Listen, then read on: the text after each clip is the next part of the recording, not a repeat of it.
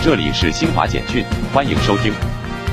记者十月一日从交通运输部了解到，国庆假期首日铁路、公路、水路、民航预计发送旅客总量超过六千三百万人次。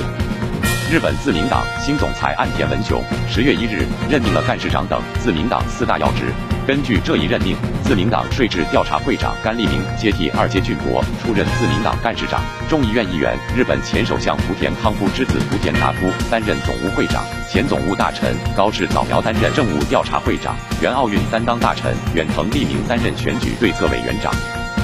欧盟统计局十月一日公布的初步统计数据显示，受能源价格上涨及供应链瓶颈影响，九月欧元区通胀率持续攀升，按年率计算达百分之三点四，超过市场预期，创十三年新高。